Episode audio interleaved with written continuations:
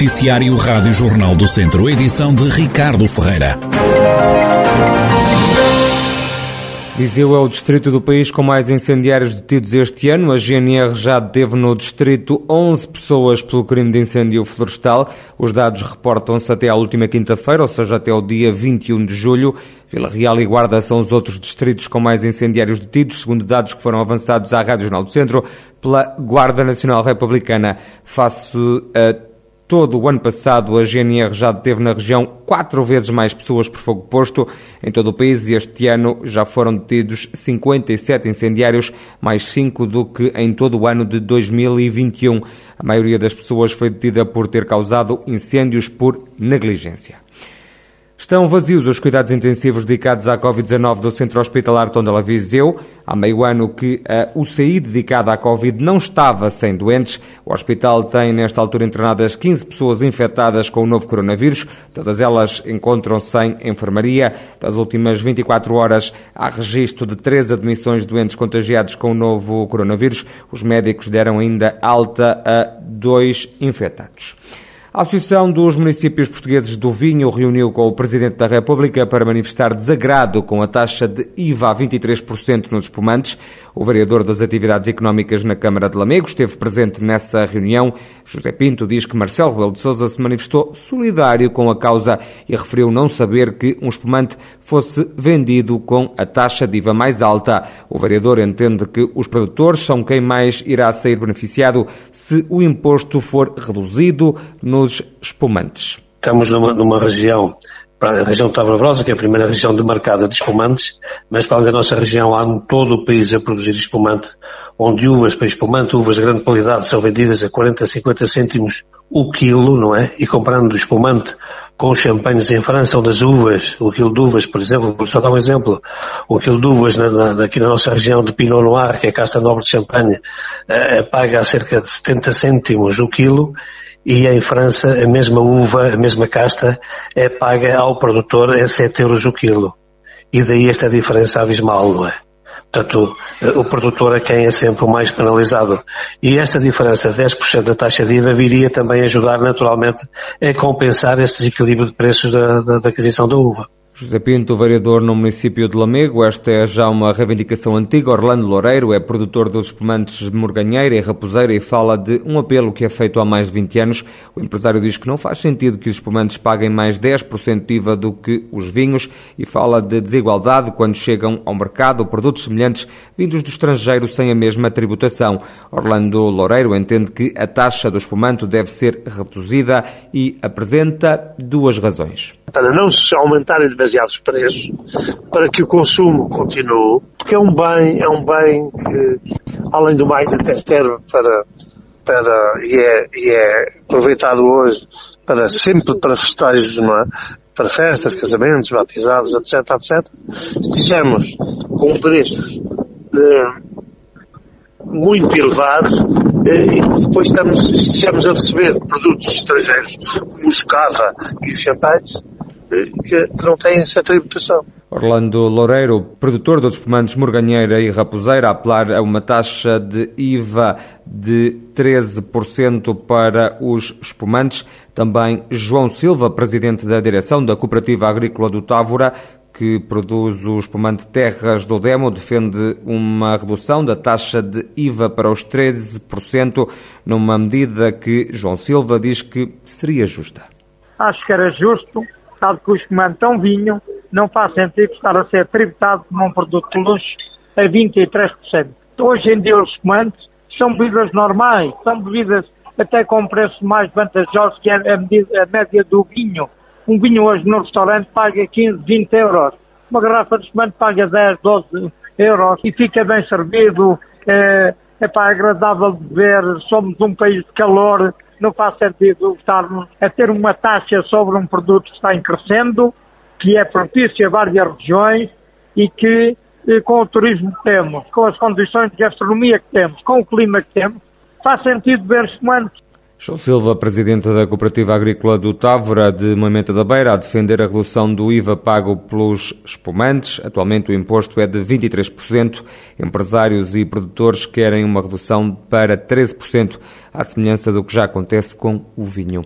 E no dia dos avós, dizer-lhe que os idosos com idades entre os 85 e os 108 anos são os protagonistas de um livro que foi agora lançado, chama-se A Voz de Canas e conta memórias e histórias, é o que explica Mário Moraes, o autor desse livro. O livro Voz de Canas é um livro que nasceu de um projeto em que entrevistámos 32 avós e avós de Canas Senhorim, com mais de 85 anos até 108 anos. O objetivo era recolher as histórias de infância e juventude destes avós para que não se perdessem essas histórias do que era viver em 1920, 1930 e 1940 e eternizar as memórias desta malta mais, mais velha e que aos poucos e poucos vai morrendo e depois essas histórias ficam, ficam ficavam, ficariam por contar e são histórias incríveis de resiliência, de partilha, de colaboração, de valores que já não estão tão presentes na nossa, na nossa sociedade e que, e que de facto foram cruciais para, para que esta malta tivesse sobrevivido e tivesse vivido bem e tivesse conseguido melhorar as suas, as suas qualidades de vida ao longo da sua vida. São histórias que era obrigatório contar uma história que nós queríamos contar para passar aos próprios netos, para verem como é que era viver no antigamente e não terem tudo como, como, como assegurado. Então foi um projeto muito enriquecedor e que as, e as memórias a partir de agora vão ficar sempre registadas e, e em consequência termos feito este projeto, agora há outras vilas e outras aldeias de Portugal que também já começaram a replicar o projeto e vamos, vamos ter também em breve os avós de Minde e os avós de Lousada. Portanto, é, tem sido um projeto muito, muito, muito interessante. Mário Moraes, ele que é o autor do livro A Voz de Canas, um livro que vai ser lançado no próximo fim de semana, 31 de julho, no auditório dos Bombeiros de Canas de Senhorim, no Conselho de Nelas. O artista João Pedro Fonseca tem exposta na Casa do Artista, em Lamego, a peça de videoarte Corten. Pode ser vista até 20 de agosto. Uh, peça foi criada no âmbito de uma residência artística e é focada num icónico, mas problemático espaço de Lamego, o centro multiusos, como explica o artista João Pedro Fonseca.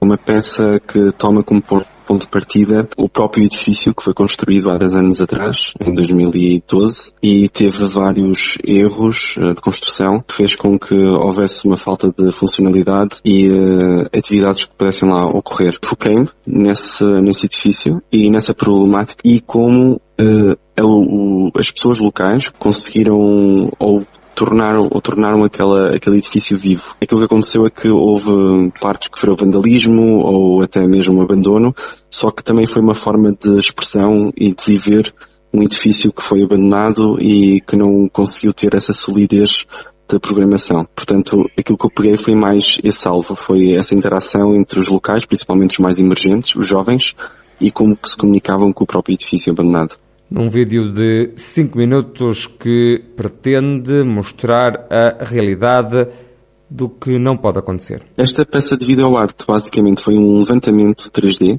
que fiz do, uh, do edifício. Isto faz com que depois eu tenha a manipulação total, ou seja, eu poder entrar dentro do edifício, uh, rondá-lo ou interagi-lo. Consigo depois fazer um programa 3D em que basicamente coloco câmaras e consegue viajar sobre ele e coloquei pessoas dentro desse edifício, que é uma coisa quase impossível, uh, porque está proibido de, de, de, ser, de, ser, de acontecer devido às fragilidades que o próprio possui. Há uma narrativa que foi retirada de, de, de, de, vários testemunhos que fui levantando. Todo, todo o vídeo é uma viagem.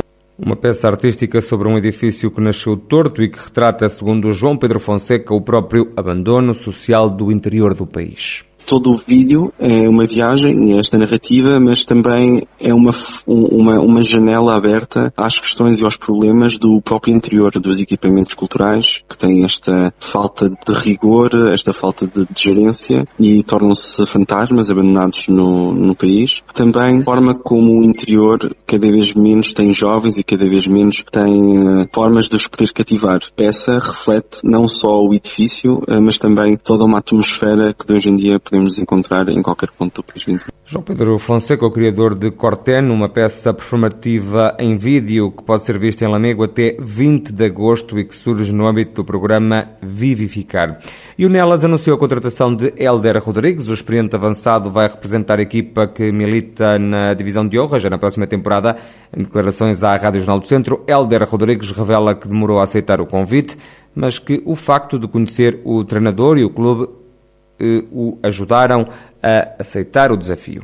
Estou a encarar como qualquer desafio que encarei em toda a minha carreira até agora, que é com todo a disponibilidade e o querer de ganhar, de conseguir os objetivos propostos pelo clube e propostos por mim. É um desafio interessante, porque é perto de casa e é um clube que eu conheço muito bem. Quanto ao convite, aceita logo? Mal foi sondado pelo Nelas, Helder? Não, não aceitei logo e já vem de algum tempo conversas há muito tempo. Aceitei quando o Mister me ligou eh, a fazer um forcing para eu ir e porque também já tinha jogado com ele e ele uma pessoa de 5 estrelas. Conjugação de coisas, treinador, eh, diretores e a minha vontade de vir perto, perto de casa. Estou mais perto da minha família. O jogador defende que na próxima época o objetivo a alcançar é a manutenção na divisão de honra, mas não é descartada a hipótese de sonhar com algo mais, a nível pessoal, Helder Rodrigues diz querer apenas ajudar e estar disponível todos os domingos. Ultimamente não tem estado ao nível em que, que o clube merece, mas é um clube com histórico, um clube com histórico nas nacionais, em que eu espero que não defraudar também as expectativas do clube. Que objetivos desportivos é que o Nelas tem numa primeira fase? A primeira fase é o manter, manter o mais rápido possível, e depois, se possível, fazer melhor que no ano passado. Fizeram uma grande, um grande campeonato. Ah, e se possível, fazermos uh, uma, uma graça melhor que no ano passado. Mas o, o principal objetivo é manter, manter o mais rápido possível. E pessoalmente, Helder, há uma meta para si estabelecida a nível de golos, por exemplo, ou não? A minha meta nos últimos tempos tem sido jogar uh, quase sempre, estar disponível quase sempre, ou sempre todos os domingos para o treinador, e fazer a melhor época que puder, que é possível. Helder Rodrigues, ele que vai na próxima temporada jogar pelo Nelas na divisão de honra da Associação de Futebol de Viseu. O jogador de 32 anos já passou pelo Académico de Viseu, Feirense, Sporting da Covilhã, Lusitano e Penalva do Castelo. Vai agora defender as cores do Nelas na divisão de honra.